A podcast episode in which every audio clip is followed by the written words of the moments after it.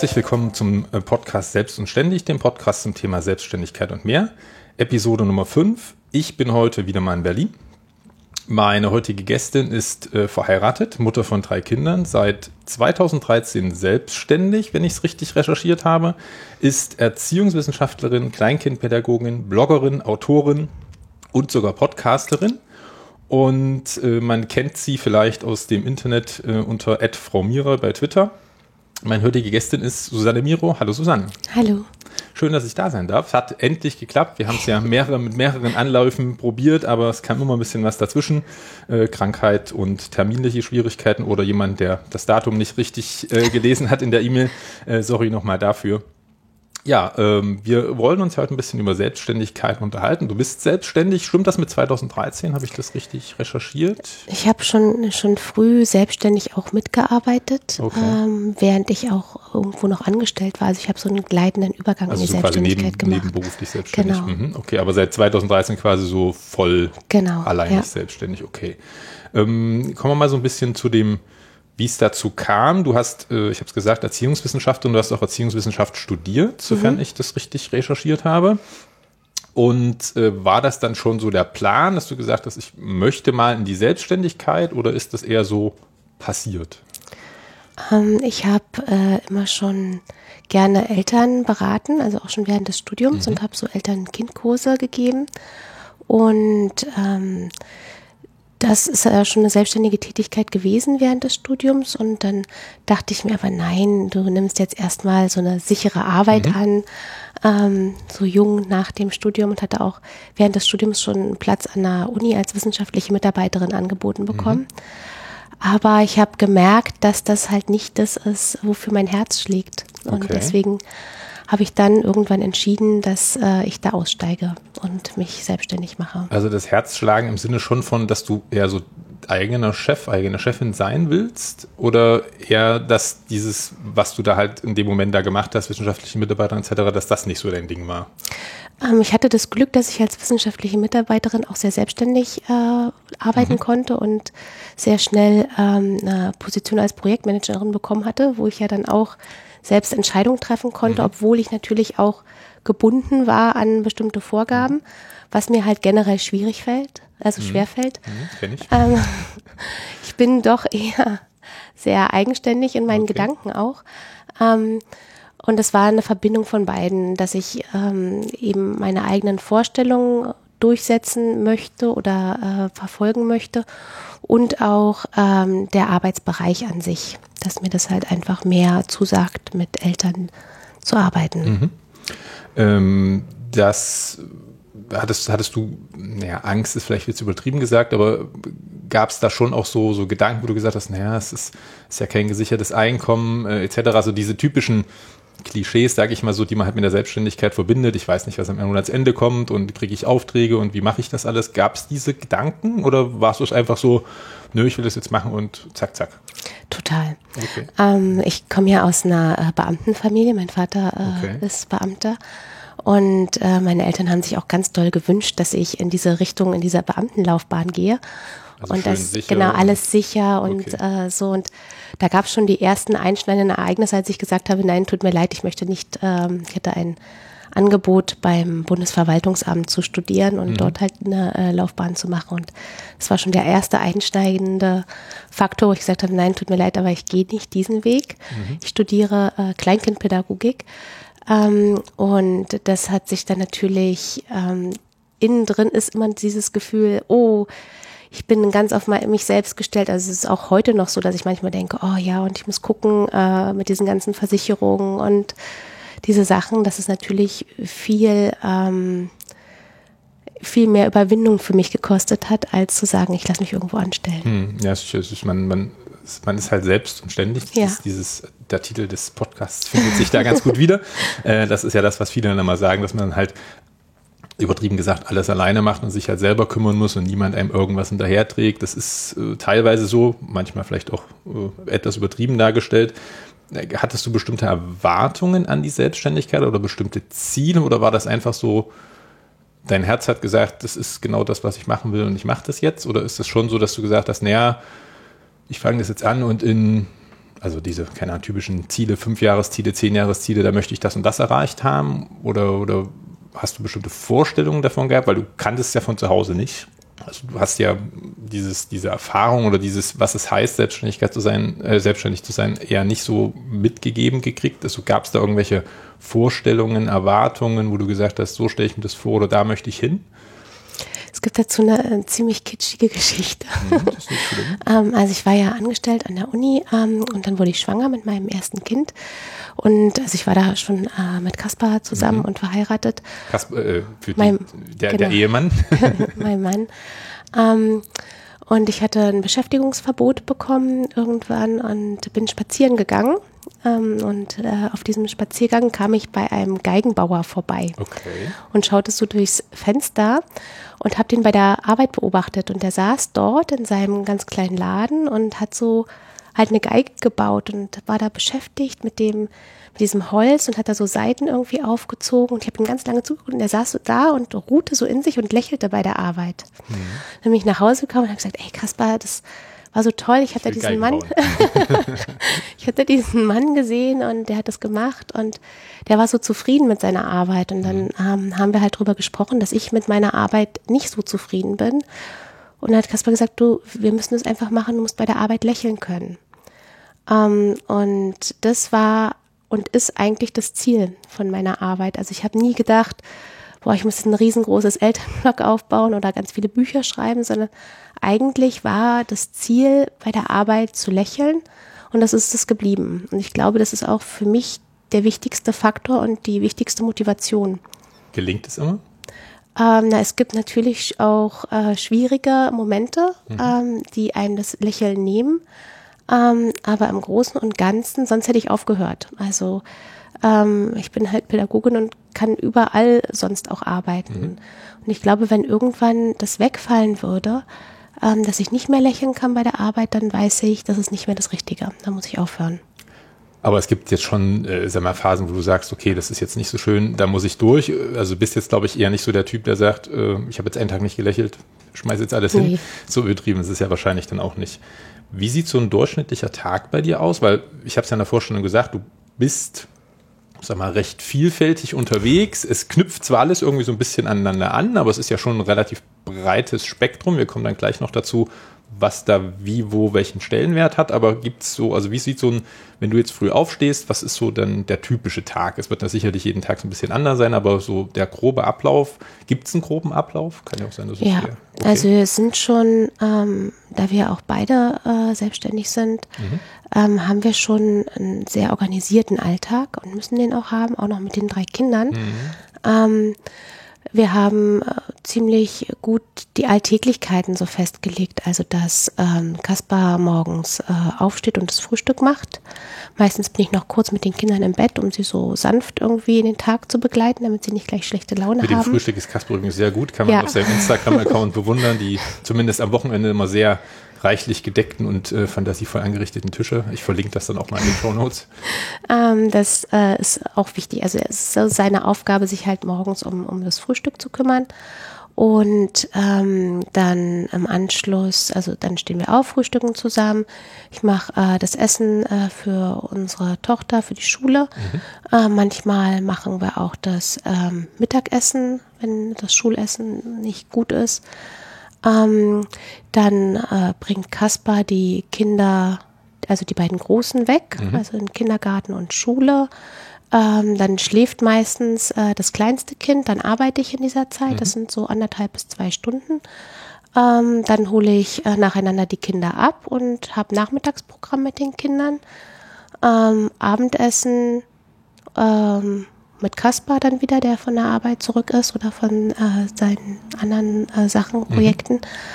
Ähm, und wenn die Kinder schlafen, arbeite ich nochmal bis äh, 22.30 Uhr. Okay, also es ist schon so, also sag mal so stückchenweise eingeteilt sozusagen, äh, dass jeder quasi seinen Platz hat im genau. Alltag. Ja, okay. also ich habe, glaube ich, pro Tag ähm, vier, viereinhalb Stunden effektive Arbeitszeit klingt erstmal nicht viel, ist aber, glaube ich, trotzdem äh, reicht, glaube ich. mehr, Genau, muss ja. es, mehr muss es dann, glaube ich, auch nicht sein, weil, wie gesagt, die Kinder brauchen ja auch ihre Zeit und Genau. äh, der Ehemann möchte ja auch noch so ein bisschen Aufmerksamkeit am Ende des Tages übrig haben. Ähm, ich habe es ja in der Vorstellung gesagt, dass es relativ mannigfaltig ist. Was, was hat bei dir welchen Stellenwert? Das Blog gab es ja wahrscheinlich noch nicht von Anfang an ist mittlerweile wahrscheinlich aber ein relativ starker Teil deines Alltags, ist ein relativ großes Blog, äh, wenn ich es richtig irgendwo gelesen habe, so eine Million Aufrufe im Monat. Ähm, 500.000 Seiten Okay. Aufrufe, Da genau. war ich, äh, ich habe ein bisschen äh, großzügig gerundet, äh, aber es ist ja auch nicht, äh, nicht, nicht uninteressant. Es ist äh, ein Blog, was sich auch mit dem beschäftigt, was du quasi machst. Also es geht um Erziehung, äh, Eltern, Mutter sein, Eltern sein etc., diese ganze Geschichte. Du hast dazu auch Bücher geschrieben, wenn ich es richtig gezählt habe, drei Stück mit dem E-Book zusammen. Ähm, nee, ähm, also ich habe Meine Recherche ist schlecht heute. ähm, ich habe ein Buch geschrieben, das habe ich noch vor dem Blog geschrieben. Das war zu, zu den Eltern, Fabelhaft? genau, fabelhaft durch erste Babyjahr. Das war zu den Elternkursen, die ich gegeben habe. Ähm, das war so ein bisschen ein Auftrag von der Gesellschaft für Geburtsvorbereitung. Die wollten gerne ähm, ein Buch haben, passend zu ihrem Kurskonzept, und das habe ich mit einer Kollegin zusammen geschrieben. Das war noch, äh, bevor es das Blog und alles gab. Mhm. 2012. Genau. Dann äh, habe ich das Blog gestartet 2012 ähm, im Herbst, ähm, habe dann äh, das E-Book über Breifrei geschrieben, weil das so gut gerade passte zu den Kursen, die ich gegeben habe und habe einfach die Kurse so verschriftlicht. Dann kam die Anfrage, ob ich von Kösel, ob ich das äh, Buch zum Blog Geborgen Wachsen schreibe. So heißt auch das Blog. Genau, so heißt auch, Auch das. unten verlinkt. Und ähm, gleich danach kam schon eine Anfrage für ein Buch, das ich jetzt im Herbst äh, veröffentliche äh, bei GU über äh, die sogenannte Trotzphase. Und ähm, genau, dann ähm, habe ich noch das äh, nächste Buch geschrieben, das, wie es äh, nach Geborgen wachsen, also nach dem ersten Jahr weitergeht. Das kommt jetzt im Mai heraus. Okay. Und zwischendurch habe ich noch ähm, das Booklet geschrieben, was du alles nicht brauchst äh, für dein Baby, was wir im Crowdfunding der Erstlingsbox äh, mit Stichpunkt drin liefert, hatten. sehr gut. äh, gut, also war die Recherche ja nicht so schlecht. Also drei bisher veröffentlichte, Genau, inklusive dem ja. E-Book und zwei, die quasi noch so in der Pipeline Ja. sind und demnächst rauskommen. Äh, ist ja sicherlich auch, äh, na, wie soll ich sagen, also Aut- Autoren, das hört sich erstmal gut an und viele denken wahrscheinlich auch, was Buch, oh, muss ja Geld da sein ohne Ende. Es ist ja aber, glaube ich, nicht mehr so, weiß nicht, wie das früher war, aber mittlerweile ist es ja nicht mehr so, dass man sagen kann, man hat ein Buch rausgebracht und weiß jetzt nicht, wohin man die ganzen Stapel Scheine schlichten soll. ähm, warum die Bücher? Ist das, also ist das was, was dir auch Spaß macht? Oder Ja. ist das einfach so, wo du gesagt hast, naja, es ist halt irgendwie so, keine Ahnung, eine Art Zusatzbrot oder ein zweites Standbein oder ist das schon so, wo du gesagt hast, uff, ja, gibt es vielleicht nicht viel für, aber unterm Strich ist es halt, ich habe halt Spaß dran. Also es ist schon schön, auch so in eine Buchhandlung zu gehen und da zu sehen, oh, da steht mein Da Buch. man das, ist selbst, irgendwie, okay. das ist irgendwie toll. Ähm, und ähm, das Buch ist ähm, wichtig äh, für, also ich finde mit Büchern oder ich verdiene mit Büchern nicht besonders gut. Ähm, aber durch Bücher kommen halt andere Sachen zustande. Also drüber kommen halt Aufträge für Vorträge, äh, für Workshops und so weiter. Und damit lässt sich dann mehr Geld verdienen als äh, jetzt tatsächlich mit dem Buch schreiben. So das Buch Also ist eher so ein Aushängeschild. Marketing- Genau. Punkt, den man Ja. da zusätzlich mit einbauen kann. Und Aber es- wird ja relativ viel Zeit fressen, nehme ich mal. an. Oder sitzt du dich da hin und hast nach drei Tagen so ein Buch fertig? Wahrscheinlich nicht. Na, das äh, leider nicht, ähm, da ich ja nicht so äh, am, am Stück arbeiten kann, weil ich ja verschiedene Sachen habe. Also während ich das Buch schreibe, muss ich ja auch äh, den, den Blog bearbeiten und die vielen E-Mails, die jeden Tag reinkommen und so weiter. Deswegen ist es immer abgehackt. Und ich schreibe an einem Buch ungefähr zwei, drei Monate. Okay, na gut. Das ist aber dafür, dass am Ende vielleicht jetzt nicht so der Rubel rollt, ist es ja doch äh, schon was, was man natürlich ein bisschen mit einplanen muss. Ja. Äh, du hast gerade erwähnt, Crowdfunding. Äh, letztes Jahr ähm, habt ihr das gestartet.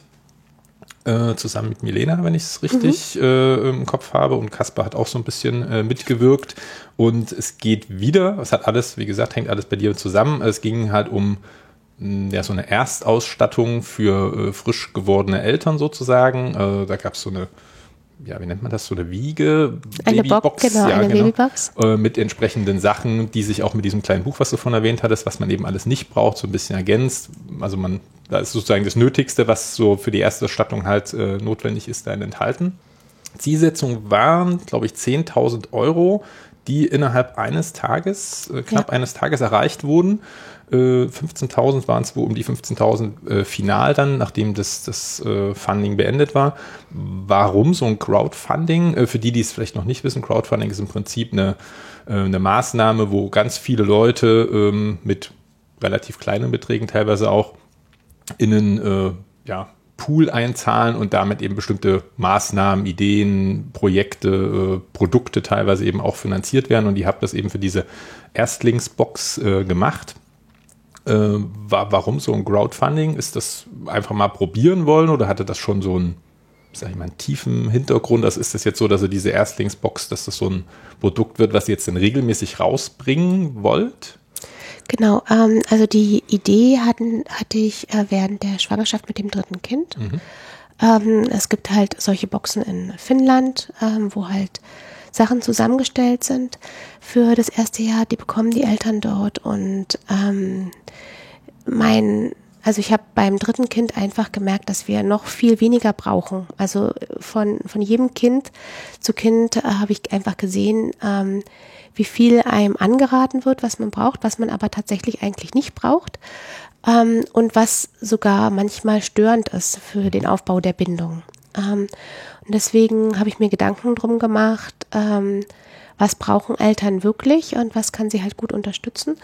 Und ähm, habe das halt in dieser Box zusammengefasst ähm, und also dort den Schwerpunkt auch drauf gelegt, dass es halt Sachen sind, die beispielsweise mitwachsen, also die man halt lange Zeit mhm. verwenden kann, die aus ökologischer Herstellung sind, weil mir äh, dieser Aspekt auch sehr wichtig ist, den Kindern ähm, ja einen bewussten Umgang von Anfang an äh, mhm. mitzugeben ähm, und auf was man halt verzichten kann, was man nicht braucht und das einfach ein bisschen zu minimieren, äh, diesen Konsumgedanken von Anfang an. Ähm, genau, und das haben wir halt zusammengefasst in dieser Box und äh, das Crowdfunding war halt notwendig, damit wir ähm, für die Firmen erstmal die Sachen bestellen, also von den Firmen das bestellen können, musste ja in Vorleistung gehen. Also ähm, das ist so eine Art Risikominimierung genau, quasi ja. dafür sorgen, dass das Geld halt da ist. Erstmal gucken natürlich auch, ist, ist der Bedarf überhaupt Anklang? Genau. Also gibt es Leute, ja. die das interessiert? Äh, die Tatsache, dass das nach einem Tag erreicht wurde, ist jetzt also nicht, dass da jetzt Leute denken, ich mache jetzt ein Crowdfunding und dann habe ich nach einem Tag 10.000 Euro. Äh, das ist auch nicht so typisch. Es, es gibt viele Crowdfundings, die durchaus in der Regel laufen, die ja meistens um die 30 Tage, äh, die da durchaus bis vom letzten Tag noch nicht so genau wissen, ob es erreicht wird. Das war bei euch äh, sehr glücklich und daran hat man natürlich auch gesehen, dass, äh, dass es einen Bedarf gibt. Äh, ja. Ihr habt, glaube ich, zwischendrin auch noch mal ein bisschen was aufgestockt gehabt, was die, was die Boxen betrifft, genau. äh, weil da mehr Nachfrage da war, als, als äh, eigentlich mal gedacht war. Also von daher auch ein ganz gutes Zeichen. Was ist so die Erfahrung daraus? Also ist das was, was du empfehlen kannst für Selbstständige, die halt irgendwie so irgendwas produzieren, irgendwas herstellen? Ist das was, wo du sagst, ja, super, oder sagst du eher, äh, einerseits schön, aber uh, ob ich das nochmal machen muss, ist jetzt bin ich nicht raus. Ähm, also ich finde das schon sehr praktisch für den Start, äh, mhm. äh, weil es ähm, ein bisschen dieses Risiko halt minimiert, halt von vornherein Geld äh, in, also zu investieren zu müssen. Ohne zu wissen, was rauskommt. Und, genau, ohne mhm. zu wissen, was rauskommt. Aber es ist tatsächlich auch sehr ähm, Energie äh, raubend. Also so ein das äh, Funding das, an sich oder das, was dann danach kommt? äh, das auch. Äh, das ist natürlich alles. Also es ist halt toll, weil ähm, ich mag das gerne, immer neue Ideen zu haben mhm. und zu verwirklichen. Also das finde ich halt das Schöne am Selbstständigsein ist, sich ständig auch neu erfinden zu können und einfach zu sagen, oh, ich habe jetzt diese Idee, mal gucken, können wir das irgendwie umsetzen. Ähm, und das ist halt toll, so dieses mhm. äh, ständig andere ähm, am Selbstständigsein bei mir auf jeden Fall. Ähm, und äh, dort war es aber einfach äh, anstrengend, weil du musst ja das halt auch bewerben, ähm, mhm. so ein bisschen, also musst es so am Laufen halten. Und ähm, was ich halt äh, unterschätzt habe, war der Umgang, ähm, also ich persönlich, äh, mit negativen Reaktionen. Also mhm. ähm, da bin ich auch äh, ja ein bisschen empfindsam. Wobei Äh, ich eigentlich und- als Bloggerin ist man ja so, äh, gerade in dem Feld, wo du unterwegs bist, durchaus einiges gewohnt, was Ja. negatives Feedback betrifft. Äh, aber sicherlich, äh, ich habe es jetzt nicht mehr so genauso im Kopf, aber ich habe durchaus in Erinnerung, dass es da am Anfang auch so ein bisschen Leute gab, die das äh, nicht so schön fanden oder hier und da was zu meckern hatten.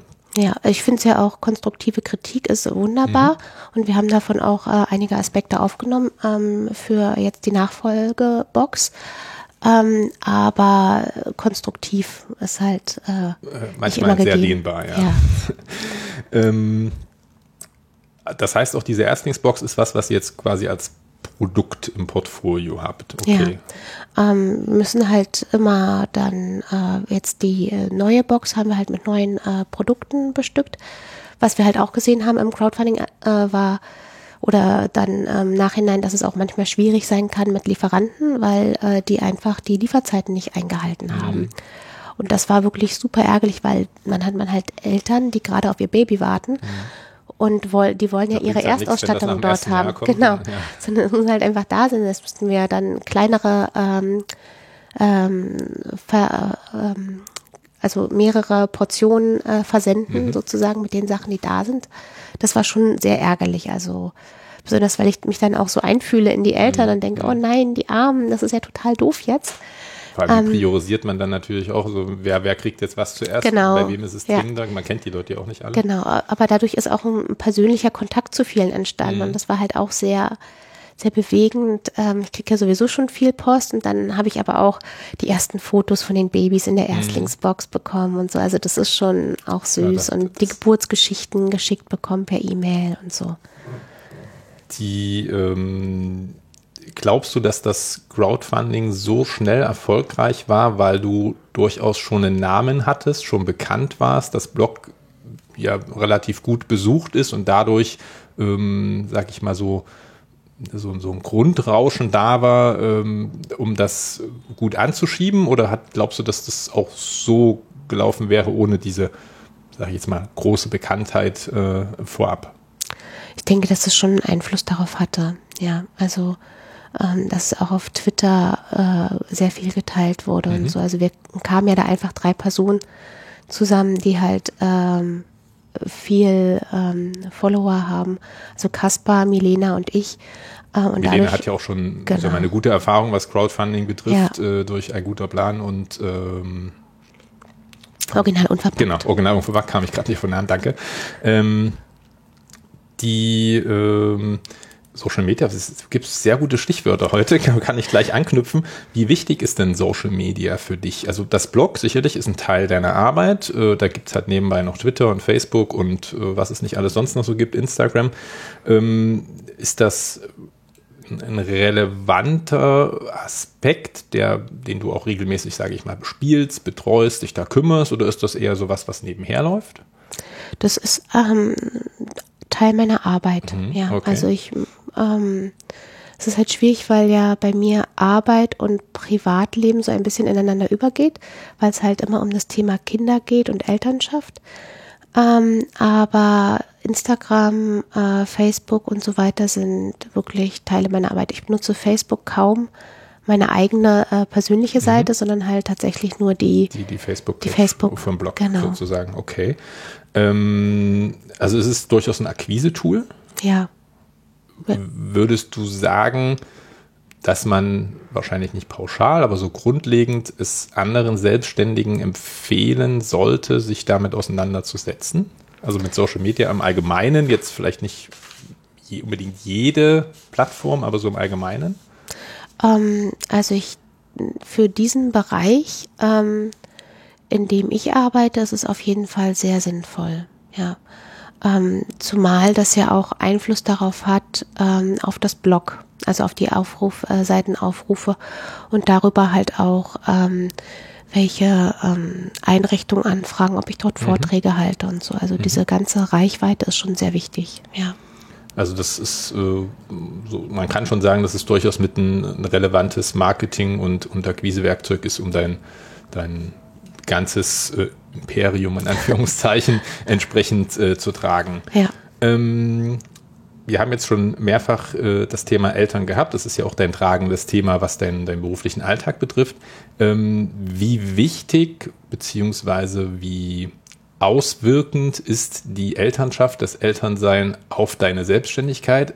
Natürlich in dem Punkt, da ja deine Selbstständigkeit aus dem Thema Elternschaft besteht, ist es sicherlich ein Pluspunkt, aber gibt es vielleicht auch so Punkte, wo du sagst, naja, äh, drei Kinder äh, ist dann doch hier und da vielleicht ein bisschen äh, unpragmatisch in dem einen oder anderen Punkt? Ja, äh, das ist einfach ist es nicht, mhm. Äh, selbstständig mit drei Kindern äh, und das auch noch bei dem Weg, den wir als Erziehungsweg oder Lebenskonzept für uns gewählt haben. Also wir ähm, leben ja sehr familienorientiert. Also wir mhm. verbringen halt einfach sehr viel Zeit miteinander und auch mit den Kindern und äh, die sind halt minimal in ähm, Schule und Kita, so dass äh, sie halt wirklich nur da sind, um äh, während der äh, Kernzeit beispielsweise in der Schule äh, und nicht darüber hinaus.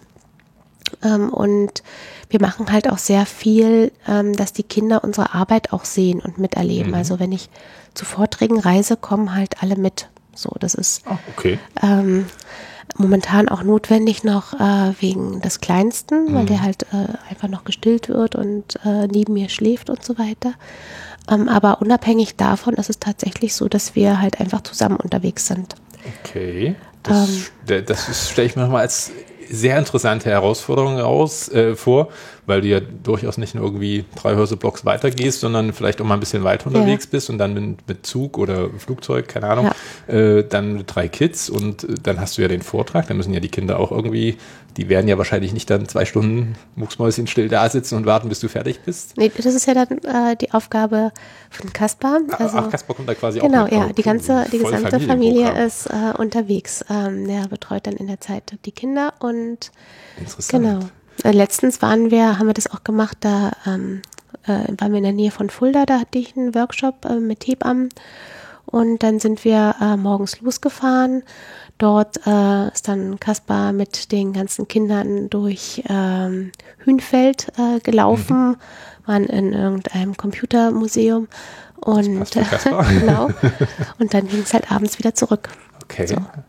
Es, ist, es, klingt, also irgendwie, es, ist, es klingt gerade schön. So, ja, so wie du es erzählst, klingt es gerade schön. Ja, es, ist, ist natürlich ich, auch schön, aber es ist auch Aufwand und es ist auch ein bisschen anstrengend, aber es ist halt auch irgendwie. Aspekt, ja, natürlich, weil ähm, Bahnfahrkarten und, und ja. äh, keine Ahnung, die Kinder wollen ja dann noch was essen und äh, keine Ahnung, Der, dadurch, dass sie bespielt genau. werden, in Anführungszeichen bespielt werden müssen, äh, musst du ja da mal Eintritt oder da mal was machen und da mal was machen. Das ist ja genau. auch äh, wirkt sich ja auch auf die Reisekasse ja. aus, quasi. Genau, also ähm, das Honorar der Vorträge muss halt äh, ausreichen dafür, dass, dass diese Kosten äh, dann mit drin sind. Mhm, okay. So. Ähm, dadurch ist der Gewinn halt dann äh, geringer, als wenn Aber ich das alleine machen würde. Das Gefühl ist ja vielleicht genau, nicht unbedingt das ja. Schlechteste. Und das ist halt, ähm, mir ist es halt wirklich wichtig, dass die Kinder sehen, ähm, was ich mache als Arbeit und mhm. dass ihre Mutter halt auch erwerbstätig ist. Also weil ich bin halt viel da für die Kinder ähm, und gestalte halt viel den Alltag mit ihnen zusammen und wir malen und basteln und machen Ausflüge und so.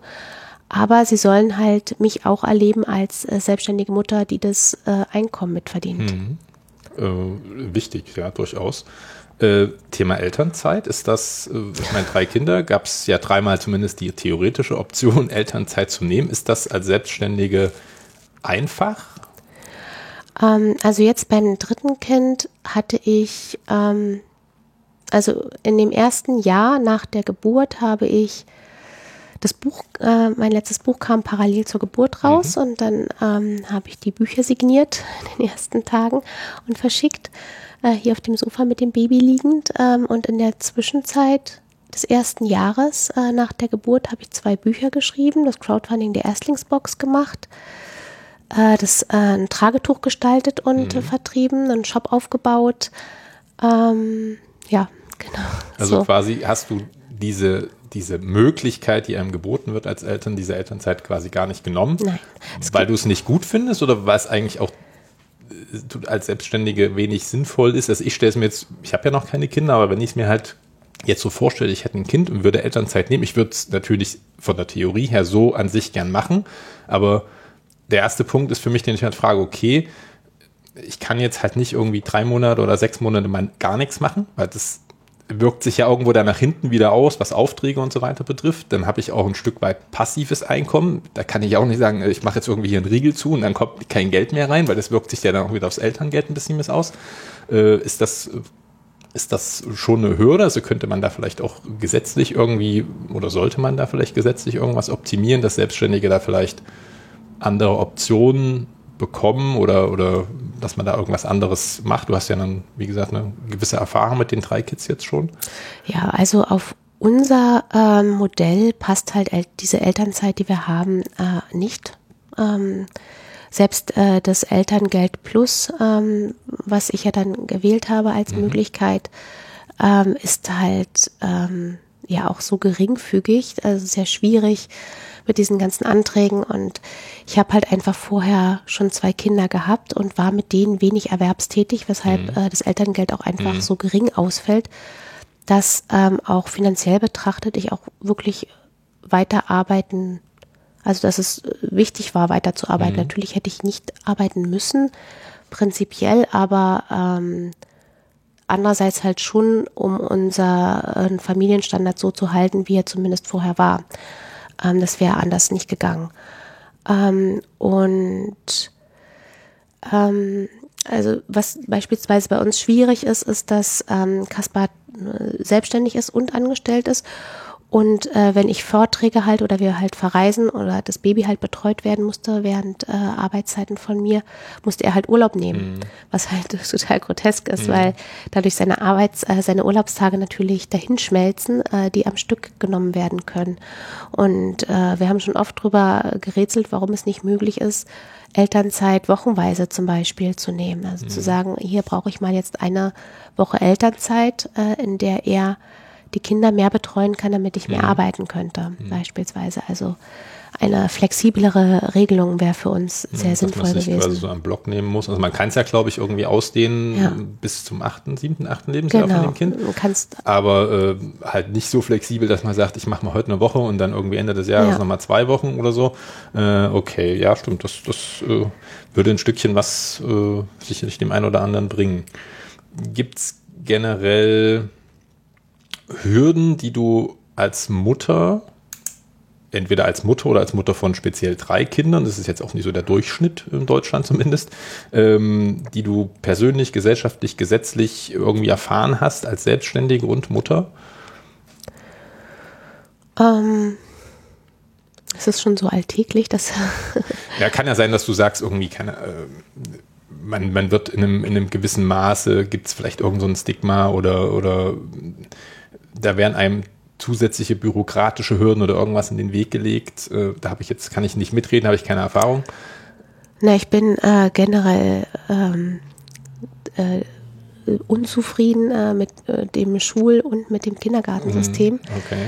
Ähm, was jetzt nicht nur äh, meine Erwerbstätigkeit betrifft, sondern halt ähm, den auch Umstand, die genau, die, die Kinder und aber auch, Studien zeigen ja auch, dass es wichtig ist, dass Eltern ähm, ein gutes Gefühl haben bei der Betreuung der Kinder, also dass sie halt ähm, besser arbeiten können, wenn sie das Gefühl haben, dass die Kinder gut betreut sind. Ja, man macht sich weniger Gedanken. Genau. Ja. Äh, und fällt halt auch weniger aus und so weiter. Ähm, und das hat natürlich einen großen Einfluss auf die Erwerbstätigkeit und die äh, schlechte Kita-Qualität äh, die es momentan ja gibt. Also gab es ja gerade so eine Zeitserie, also in der Zeit eine Serie mhm. drüber über äh, die äh, schlechte Qualität in Kindertageseinrichtungen. Ähm, die macht das natürlich dann schwer. So, also Kita-Suche, unabhängig davon, dass das Platzangebot natürlich schwierig ist, ähm, macht das aber qual äh, die Qualität halt auch schwer. So, oder mit der Schule ist es das Gleiche. Mhm. Ähm, und natürlich auch die Faktoren, ähm, zu gucken, nehme ich da eine private Schule oder äh, eine, eine freier Trägerschaft oder eine staatliche und mhm. so weiter und dass man sich halt danach ausrichten muss. So. Ähm, also diese strukturellen Gegebenheiten sind dann einfach schwierig. Also es würde dir quasi wie soll ich das zusammenfassen? Also es würde dir, es würde dir ein bisschen Sorge oder Gedanken nehmen, äh, wenn deine Kinder quasi in der Schule, im Kindergarten sind, äh, und du könntest dich besser auf deine eigentliche Arbeit konzentrieren. Kann man das so zusammenfassen? Wir haben glücklicherweise äh, eine Kita gefunden, die toll ist und äh, ich denke, bei der Schule, da ist noch Verbesserungsbedarf. Ähm, aber generell haben wir halt eine gute Lösung gefunden, aber mhm. das war halt einfach sehr viel Zeitaufwand mhm. dafür, ähm, den wir dafür betreiben mussten, äh, das zu suchen, anzugucken, immer wieder ähm, sich zu bewerben und so weiter. Ah, okay, da, da, kommt man quasi auch nicht so einfach rein. Das ist äh, genau. Okay. Ähm, äh, für uns äh, ist es ja so, dass wir die Kinder nicht früh in Betreuung geben. Mhm. Äh, also jetzt nicht zum ersten Geburtstag äh, sie in eine Kita geben und sie halt länger zu Hause bleiben. Mein mittlerer Sohn ist halt jetzt mit äh, vier Jahren erst in den Kindergarten gekommen und war halt so lange zu Hause. Ähm, und jetzt beim dritten werden wir einfach gucken, wie er so von der mhm. Persönlichkeit ist und was da passt. Ähm, das macht es natürlich auch schwierig und da gibt es halt auch äh, immer wieder, äh, es ist halt schade, dass das äh, finanziell auch nicht aufgefangen wird, dass mhm. die Kinder halt, äh, früher gab es das ja, äh, immerhin diese kleine Bezuschussung, die ist ja jetzt weggefallen, wenn die Kinder nicht in Betreuung sind. Ähm, weil zu meinem Arbeitsmodell passt es beispielsweise auch besser, wenn ich einen Babysitter oder eine Nanny hätte, mhm. die ich einsetzen kann, als ähm, die Kinder geregelt in äh, eine Kita zu geben. Mhm. Da gibt es halt zu wenig äh, Berücksichtigung beispielsweise auch. Genau, und ähm, das nimmt halt einfach auch nochmal viel Aufwand, weil wenn man weiß, okay, ich muss jetzt wirklich erstmal nach einer guten Kita suchen, ähm, nimmt das einfach viel Zeit in Anspruch. Ja, für mich wäre jetzt schon das erste Problem, was, was ist eine gute Kita? Ja. Das ist ja so, äh, gut, du hast da jetzt schon eine gewisse Erfahrung durch die anderen Kinder, aber so der erste Moment, ich, ja, okay, ich gebe das Kind halt in die Kita und habe ja so eine Grunderwartungshaltung, dass die Kinder da halt vernünftig und gut und ist aber auch relativ natürlich, aber dass die halt betreut werden und besorgt werden, keine Ahnung, was zu essen kriegen, schlafen können, spielen können, aber das, ja ich, ich habe es irgendwie hab in Erinnerung, dass es da auch so ein paar äh, weniger schöne äh, Vorfälle in, in eurem Fall dann gab. Genau. Aber ja nicht nur in unserem. Ich habe ja früher ähm, an der Uni gearbeitet und dort ähm, am Arbeitsreich Kleinkindpädagogik Qualitätserhebung in Kitas gemacht. Also das ist ja jetzt schon ähm, wie viele Jahre her? 15 Jahre. Und äh, schon dort ist ja aufgefallen, dass es in äh, einigen Kitas erhebliche Mängel gibt, mhm. insbesondere in Hinblick auf die ähm, auf den Erziehungsstil und das Verhalten von Erzieherinnen gegenüber und Erziehern gegenüber den Kindern. Ähm, das macht das natürlich auch nicht einfacher für mich, hm, ja, wenn ich mir eine Kita angucke. genau.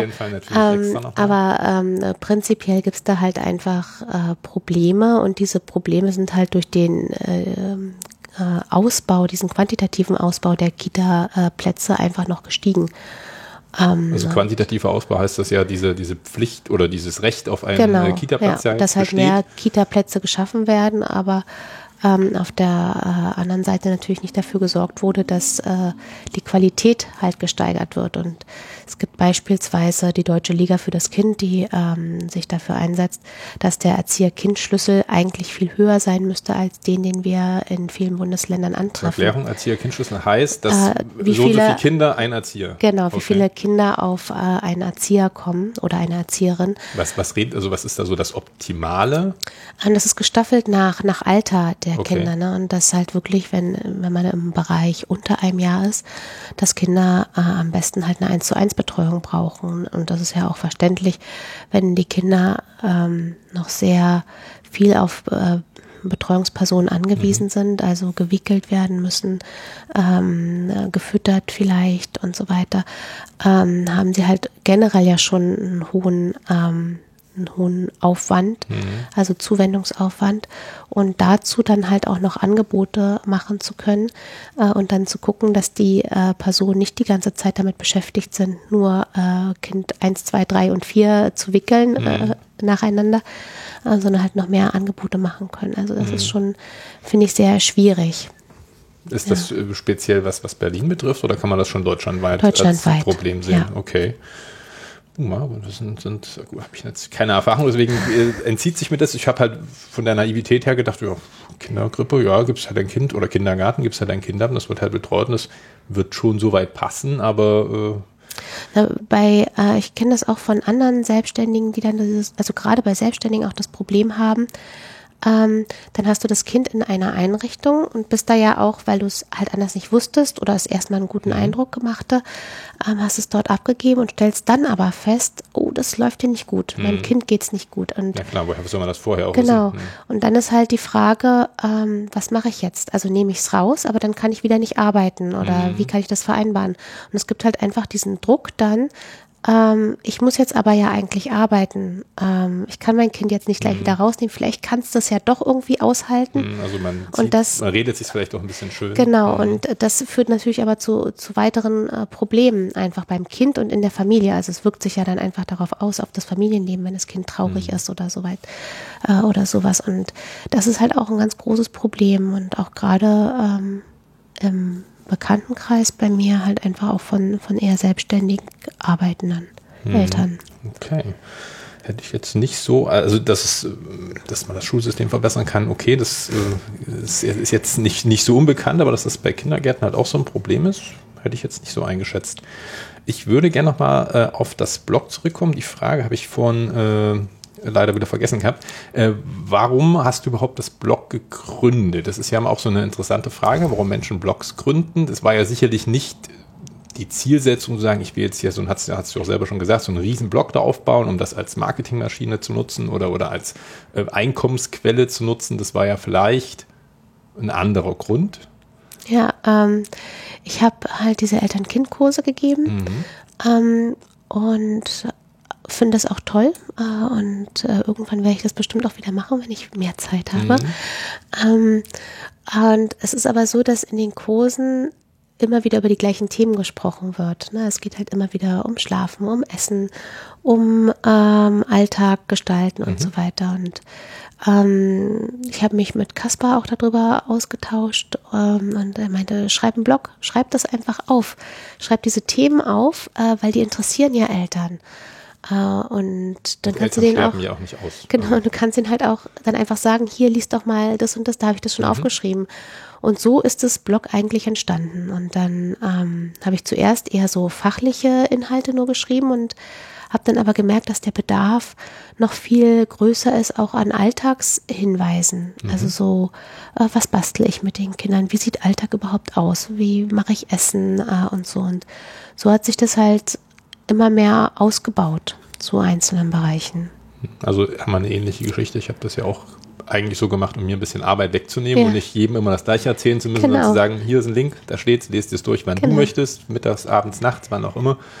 Ähm, und es ist ja aber mittlerweile, äh, so weiß ich es, wir kennen uns ja auch schon so ein bisschen, äh, ein relativ hohes Arbeitspensum, was dadurch kommt, weil nicht nur so ein Artikel geschrieben werden muss, sondern es gibt ja auch Feedback, Kommentare, die moderiert werden sollen, relativ viele E-Mails, soweit ich das mhm. weiß. Also du suchst da, glaube ich, gerade auch irgendwie jemand, der dir vielleicht so ein bisschen ja, die Arbeit abnimmt oder so ein bisschen die Administration da äh, ja. unter die Arme greift. Äh, da schon jemand gefunden? Nee. das ist natürlich auch schwierig.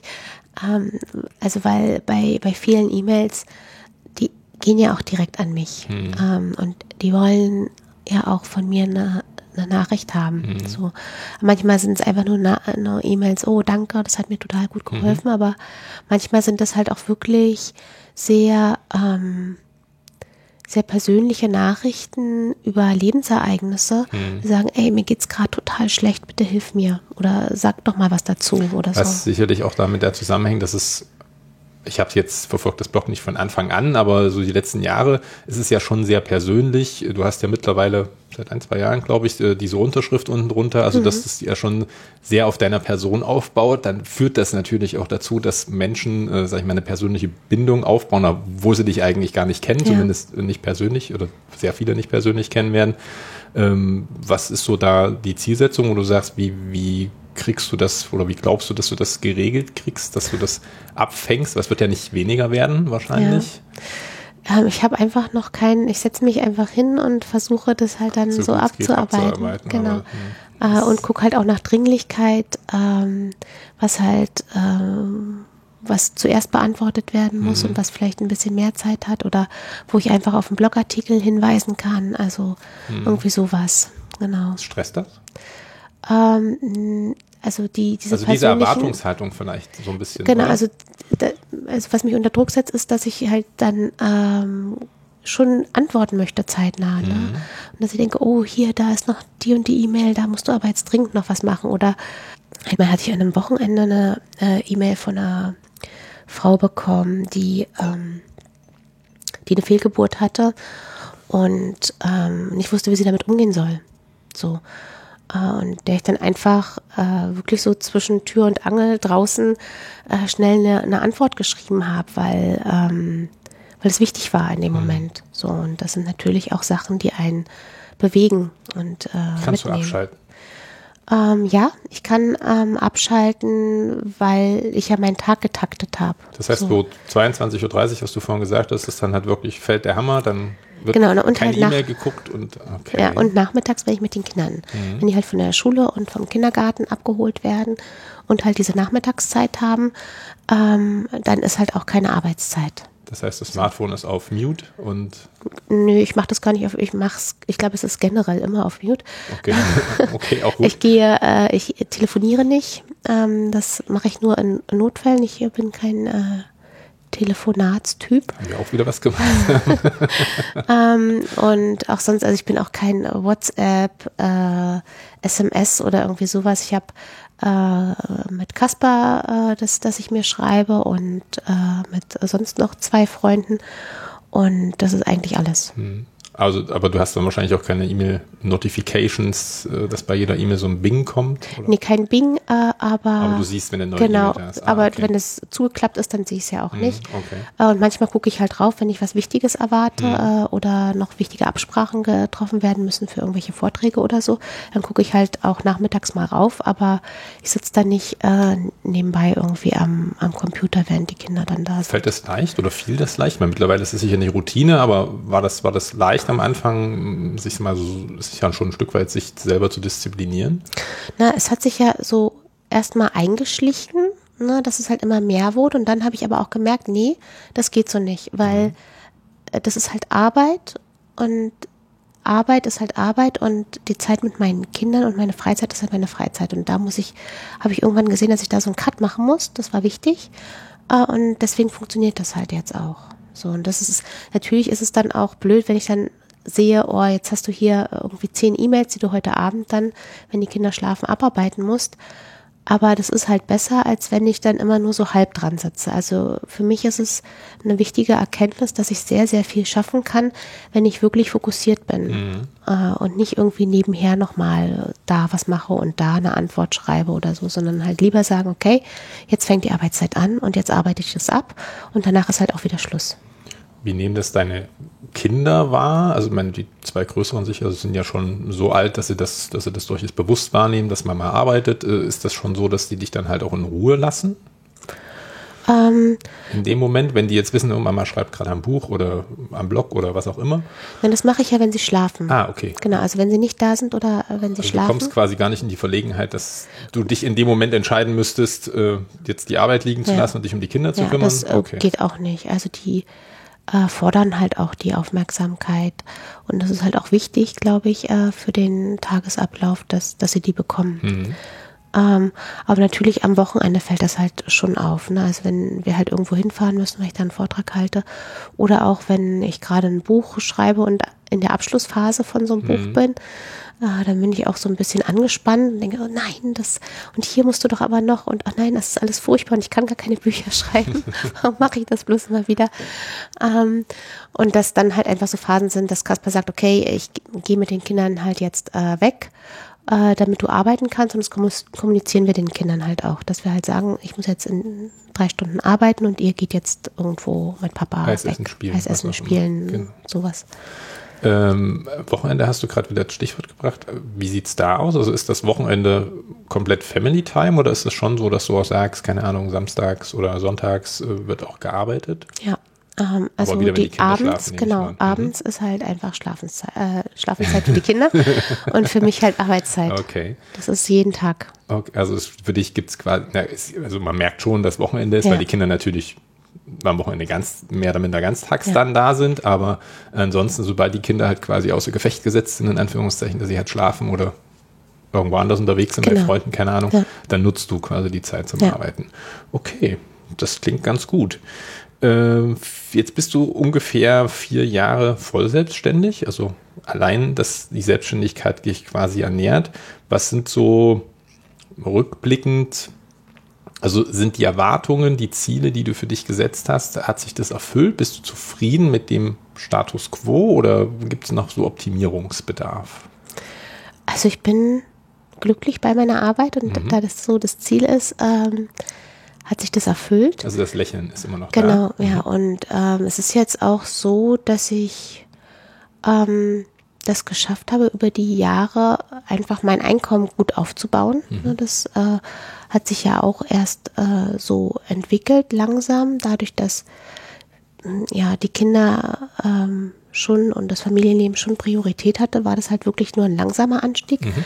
Und so, dass ich jetzt aber sagen kann, nach vier Jahren, ja, das auch mit dem Blog läuft das halt wirklich richtig Man gut. Man muss dazu sagen, du verdienst auch mit dem Blog Geld, ja, also durch, durch, äh, Werbung, ja. durch Werbebeiträge genau. äh, kommt da natürlich auch Geld rein, also auch ein Stück weit passives Einkommen im ja. weitesten Sinne, was halt aber auch wieder nicht so zu verstehen ist, dass man sagt, ich mache jetzt einen Blog auf und danach klingelt die Kasse. Also es ist genau, auch was, was du halt natürlich über die Arbeit. Jahre entsprechend ja. aufgebaut hast und äh, so ein Stück weit, kann man sagen, dass, dass du ein Stück weit eine Marke bist?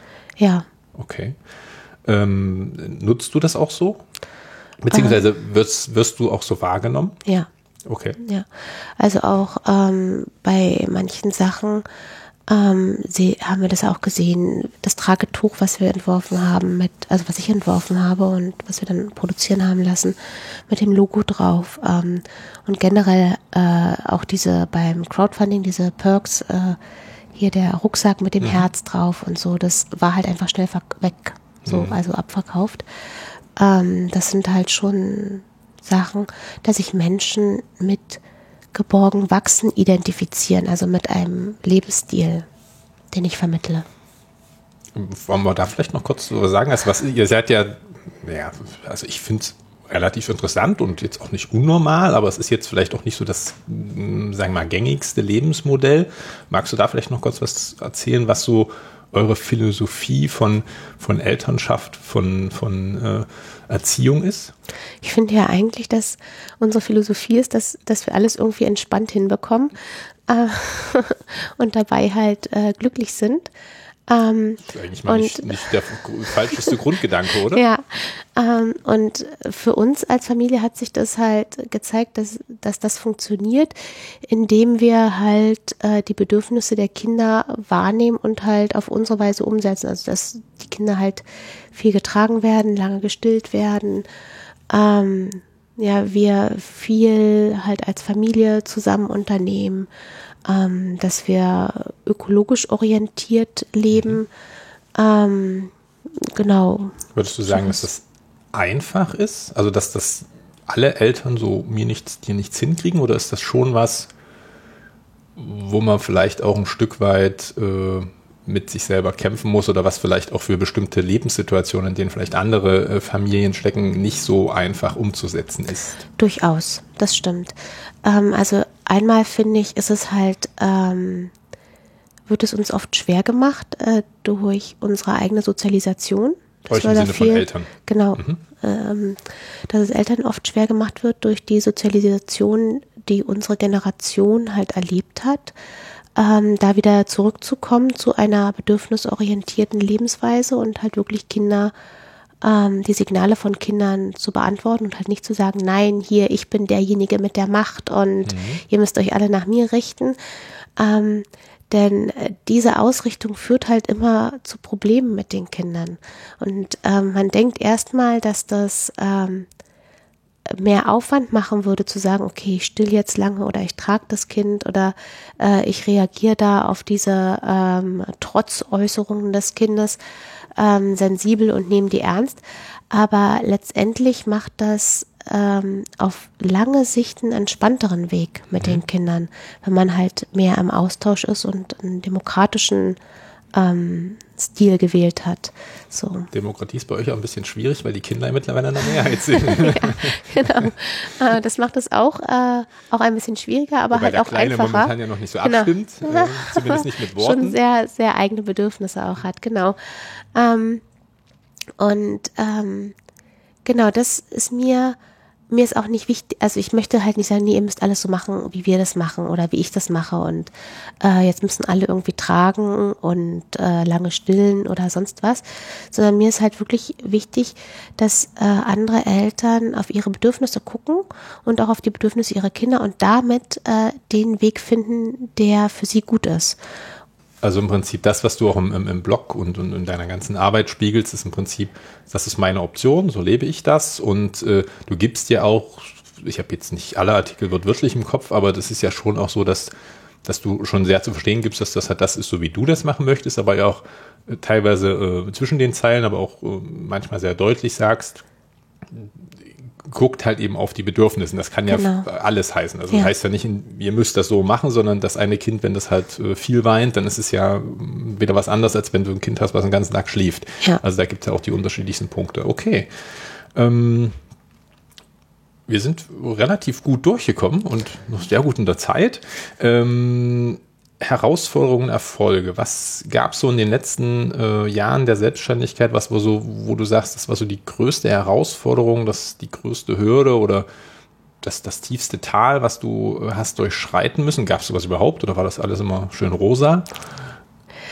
Ähm, was halt äh, schwierig ist in meinem Bereich, glaube ich, ist halt ähm, die Reaktion von anderen. Mhm. Ähm, manchmal also damit, also natürlich ist es toll, äh, positive Kommentare und E-Mails zu bekommen, aber das kann halt auf äh, der anderen Seite halt genauso negativ sein. Also es gibt auch äh, blöde Kommentare, negative E-Mails. Ähm, wir hatten halt ein Jahr einen Stalker, das mhm. war wirklich eine sehr anstrengende Zeit für uns. Ähm, weil das halt auch viel Energie genommen hat und sich auch auf die Arbeit auswirkte, weil ich halt einfach nicht arbeiten mhm. konnte. Mhm. Ähm, dann abends. So, ähm, und das hat sich ja auch äh, längerfristig ausgewirkt ähm, auf meine Arbeitsfähigkeit. Mhm. Ähm, und dass ich zum Beispiel nicht telefoniere, hängt ja auch damit zusammen. Ich gehe halt nicht ans klingelnde Telefon. Ähm, genau, also das war eine, eine, sehr schwierige Zeit und dieser, dieser Umgang halt mit solchen Sachen, der immer wieder kommt. Also gerade im Bereich, äh, wenn man jetzt auch mit Eltern arbeitet und ähm, ja ein, eine bestimmte Art von ähm, Lebensstil propagiert, ähm, kommen dann natürlich nicht nur positive Nachrichten. Also das ist halt die, die größte Herausforderung, für, also für mich persönlich. Da, ähm, also darf man sich das dann äh, schon richtig so vorstellen, dass es dann, also du hast ja am Anfang gesagt, Feedback, negatives Feedback, konstruktives, negatives Feedback ist ja an sich jetzt nicht so schlimm. Also man wird nicht immer, egal was man macht, Leute finden, die das bejubeln. Da gibt es sicherlich auch Leute, die das anders sehen. Äh, aber die Schwierigkeit ist ja, glaube ich, auch die, dass es dass Leute halt nicht äh, freundlich formulieren, dass sie das jetzt vielleicht anders sehen oder sagen, naja, ich mache das aber so und so, ist das nicht vielleicht auch ein Weg, sondern dass sie vielleicht etwas bestimmter in ihrer Wortwahl sind und vielleicht manchmal auch beleidigend sind? Kann man das schon in die Richtung sehen? Okay. Absolut. Ähm, also es gibt äh, durchaus viele, die äh, die Grenze von konstruktiver Kritik äh, deutlich überschreiten. Mhm. Äh, entweder anonym oder halt auch nicht anonym. Ähm, und ähm, auch im Bereich dieser Elternblog-Szene ist es halt auch nicht nicht einfacher geworden, je mehr sich diese Szene halt professionalisiert hat. Ne? Also mhm. dass es dann schon auch merkbar ist oder geworden ist, dass es da auch einen äh, gewissen äh, Wettlauf gibt um Kooperation und Zusammenarbeiten und ähm, ich habe das geschafft, mich da ganz gut zu distanzieren von ähm, und habe nur wenige persönliche Kontakte zu äh, einigen Bloggern und Bloggerinnen. Eigentlich ähm, ein bisschen schade. Ja, äh, weil das war anfangs äh, schöner, aber das ist wichtig für meine Arbeit mhm, einfach, okay. ähm, weil es ist halt meine Arbeit und ich kann mir halt nicht Energie äh, wegnehmen lassen, dadurch, dass mhm. ich mich auf irgendwelche solche Grabenkämpfe da ähm, einlasse. aber es ist jetzt nicht so, dass du generell sagst, wenn Leute auf dich zukommen, äh, geh weg, ich will nee. mit niemandem mehr was zu tun haben. nee, nee, das sowas. nicht, aber ähm, also es ist schon ähm, äh, schon nicht alles nur rosa. So. Hast du da auch eine Bereich. bestimmte Methode, wie du, ähm, also moderierst du alle Kommentare zum Beispiel selber oder hast du ja. da noch jemanden, also gibt es ja das Leute, die sagen mal, die sehr ähm, stark äh, öffentlichem Feedback ausgesetzt sind, dass sie dann teilweise Freunde, Bekannte sagen, hier filter das mal so ein bisschen vor, vielleicht, dass die gar nicht mit solchen ähm, Hass und, und äh, solchen Beleidigungen konfrontiert werden, aber du machst das alles selber. Das er, ähm, äh, während des Stalkings hat Kasper das gemacht, mhm. äh, dass er die äh, Morddrohung äh, rausgefiltert oh, hat. So hart dagegen. Mhm. Ähm, und ähm, mittlerweile mache ich das aber wieder selber. Mhm. Ja. Okay. Aber du moderierst alle Kommentare oder sind die ja. erstmal offen und dann nee, guckst du durch? Die sind, genau, ich muss die alle freischalten. Okay, mache ich genauso. Also von daher ähm, Erfolge, kommen wir mal zu den positiven. Also die Herausforderung ist ja das eine, aber gab es auch Erfolge und was war vielleicht so das schönste, der schönste Moment oder vielleicht auch die, die schönste, das schönste Gesamte in der, im, im Rahmen der Selbstständigkeit, mal abgesehen von den Kindern, die du in der Zwischenzeit da bekommen hast? Ähm, also es war schon toll, ähm, das, das Buch zum Blog, also Geboren wachsen, hm äh, in den Händen zu halten mhm. dann. Und das war innerhalb, glaube ich, von einem Monat, war die erste Auflage ausverkauft. Äh, mittlerweile, also es ist ja von einem Jahr erschienen, äh, ist schon die dritte Auflage. Mhm. Also ich habe äh, 9200 Bücher oder so sind davon verkauft worden. Klingt erstmal nicht viel, aber, ja, aber das ist ja auch ein ist, sehr genau, spezielles Buch, ja. sag ich mal. Also äh, und das ist halt, ist halt schön. Ja. So und halt auch ähm, immer wieder diese positiven Nachrichten, Nachrichten zu mhm. bekommen, mhm. das ist halt schön. So. Das, das, baut sicherlich auch ein bisschen auf und macht dieses, ja. diese weniger schön, äh, drückt, drückt die so ein bisschen an den Rand und äh, lässt die so ein bisschen äh, verschwinden, auch wenn sie natürlich nicht äh, ganz weggehen. Ähm, Gibt es äh, so retrospektiv betrachtet Punkte, wo du sagst, hm, das hätte ich anders machen sollen oder da hätte ich, das hätte ich vielleicht nicht machen sollen? Also gibt es sowas, wo du sagst, das bereust du oder ist das halt alles irgendwie, es gehört halt dazu? Ich glaube ja immer, dass, ähm, also zu, zu meiner Lebensphilosophie äh, gehört halt, dass ich keine in, äh, falschen Entscheidungen mache, sondern mhm. halt, äh, wenn etwas nicht gut läuft, dass es halt eine Lernaufgabe mhm. war und ich daraus ähm, und es gibt Sachen, aus denen habe ich halt besonders viel gelernt, die ich nicht nochmal machen würde. und es gibt Sachen, äh, die halt äh, weniger herausfordernd waren. Ja, also das auf jeden Fall. Ähm, es gibt Sachen, die würde ich nicht nochmal machen. Ja. Okay, damit sind wir eigentlich in einer knappen Stunde schon am Ende. Das, äh, die letzten waren immer sehr lang, die letzten Sachen, von daher ist man sehr schön durchgekommen. ähm, die Abschlussfrage, die ich immer stelle, was würdest, wenn jetzt ein Freund, Schrägstrich Freundin zu dir kommt und sagt, hey, ich trage mich mit dem Gedanken, mich selbstständig zu machen, was würdest du ihm, Schrägstrich ihr raten? Würdest um. du ihr ähm. abraten, würdest du ihr zuraten oder was ist so der, ja, sag mal so der, der, der Tipp oder das Wichtigste, was du ihr, ihm mit auf den Weg geben würdest? Für mich war es die beste Entscheidung, mich selbstständig zu machen äh, in unserer Familiensituation und für mich als Person auch, also und für die Art und Weise, wie ich arbeite. Und ich glaube, es ist sehr wichtig, wenn man sich selbstständig macht, dass man Menschen hat, die einen begleiten auf diesem Weg mhm. und die einen unterstützen. Ähm, sowohl für die positiven Sachen als auch für Selbstzweifel, ähm, für einfach mal Unterstützung und Nachfragen, die man hat. Also ich glaube, das hätte ich nicht gekonnt alles, wenn ich nicht halt äh, meinen Mann hätte, der mich mhm. da sehr viel unterstützt, aber halt auch so Freunde, ähm, die, die uns da helfen, also wie äh, Milena oder äh, Herr Urbach und so. Also mhm. ähm, ohne solche Menschen ähm, könnte ich das nicht. Okay, ähm, ja, dann damit sind wir eigentlich. Nee, eine Frage habe ich noch, äh, weil du es gerade gesagt hast. Für dich war es der richtige Weg. Würdest du sagen, dass es für jeden etwas ist, sich selbstständig zu machen? Oder würdest du sagen, dass es vielleicht Menschen gibt, für die das eher nichts ist? Ich bin da so ein bisschen zwiegespalten. Ich ja. glaube eher, dass es einerseits denke ich mir, okay, eigentlich irgendwie kann das jeder schaffen. Andererseits denke ich mir, okay, du musst schon so ein gewisser Typ Mensch sein, äh, um mit den gewissen Herausforderungen, die sich dann halt stellen, zumindest hierzulande, ich weiß nicht, wie es in anderen Ländern ist, äh, damit umzugehen. Das, wie siehst du es? Ja, ich glaube auch, man braucht ähm, eine gewisse Zähigkeit auch, mhm. äh, um selbstständig, also gerade am Anfang, wenn es halt erstmal vielleicht nicht alles so gut läuft, ähm, da am Ball zu bleiben und zu sagen, nein, das ist aber das ist mein Wunsch mhm. äh, und ich mache das. Und ich glaube aber, dass wenn man das wirklich will, dass man halt das dann auch schaffen kann. Aber es ist manchmal auch wirklich Überwindung und dafür braucht man halt so, so eine Zähigkeit. Du sagst ja auch, ähm, jetzt habe ich nicht mehr den genauen Wortlaut im Kopf, diesen, diesen Vortrag, den auf der Republika mal gehalten hast, mit dieser, ähm, wie, wie hast du es genannt? Diese, diese Elternclan? Genau, genau, dieser, dieser Elternclan, das hilft ja sicherlich in dem Punkt auch so ein Stück weit äh, da aufgefangen zu werden. Den Vortrag verlinke ich auch unten mit. Ähm, ist ja, glaube ich, noch als Video äh, ja. verfügbar, mhm. genau.